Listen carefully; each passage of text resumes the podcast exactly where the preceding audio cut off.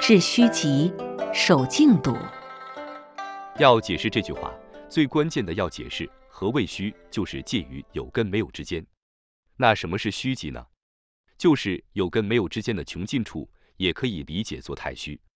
在道家、佛家的静坐修炼中都有实证，人的精神与感知在静定到极点的时候，就会进入一个入定的状态，这个状态就介于醒跟不醒之间。所以，在这个状态的时候，有种说法叫做神游太虚。这个时候，人可以看到远在千里之外的事物。这个时候的精神状态也很容易接受到宇宙的信息。因此，这句话可以反过来读：守静笃，以致虚极，就是静定到极致的时候，可以上通太虚，能够通透很多事理。近代就有个科学神人尼古拉特斯拉，就是发明电流的特斯拉。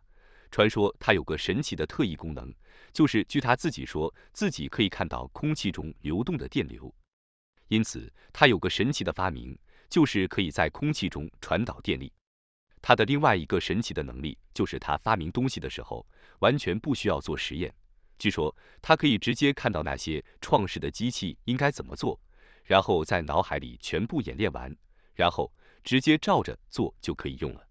还有另外一个被称为最接近神的数学家拉马努金，他总是说纳玛卡女神会在梦中用公式向他启示，然后他便会在稿纸上写下许多复杂晦涩的数学公式。神奇的是，无需证明过程，这些公式就凭空出现在他的脑海中一样。而拉马努金只是负责把公式记录下来。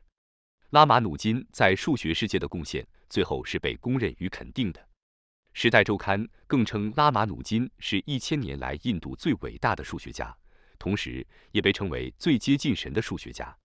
拉回来说，老子提到守静笃以致虚极是极有道理的。人体在极静的时候启动免疫力修复，人的思维在极静的时候反省自己，发现问题，看到机会。因此，极致的安静的功力是大家都需要锻炼培养的。如果功力到位，或者哪一天科学进步到可以用外力让人脑直接进入太虚，或许探索宇宙的奥秘可以再更快速的飞跃。我想，本篇文章我们还是拉回到现实，我们可以想的简单一点。就姑且当做老子在打坐的时候领悟及参透了看到的自然力的奥秘。我们来看看老子怎么说：“万物并作，无以观复。夫物芸芸，各复归其根。”老子说：“我看到万物彼此蓬勃相生，四季、时节、生物都有循环往复的生机。万物纷纷芸芸之后，最后仍然各自返回其本根。归根曰静。”静曰复命，复命曰长，知长曰明，不知常，妄作凶。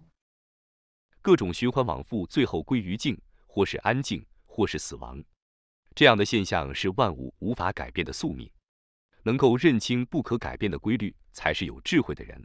如果去干了违背自然力与世间规律的事情，那就是作死，迟早要倒霉的。知常容，容乃公。公乃全，全乃天，天乃道，道乃久，没身不殆。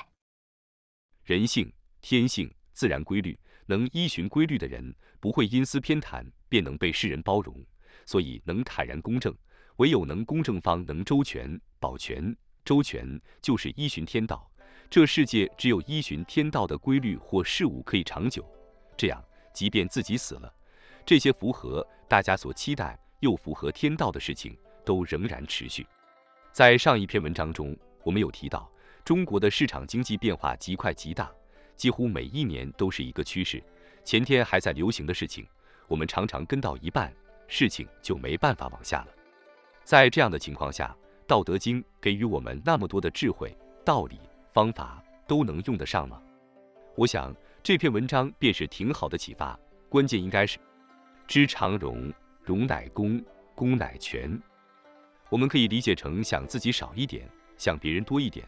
这世界上其实有很多事情是常态不变的，我们应该去找到这个不变的事情。而不应该是盯着时下瞬息万变的机会。直白的这么举例吧，二零一八年说要做新零售，二零一九那年说可以做无人售货商店，二零二零年整个市场又风行直播带货，然后又一大堆人争相投入。二零二一年市场又跟风 NFT、元宇宙，这样的剧烈变化就是不变的市场规律。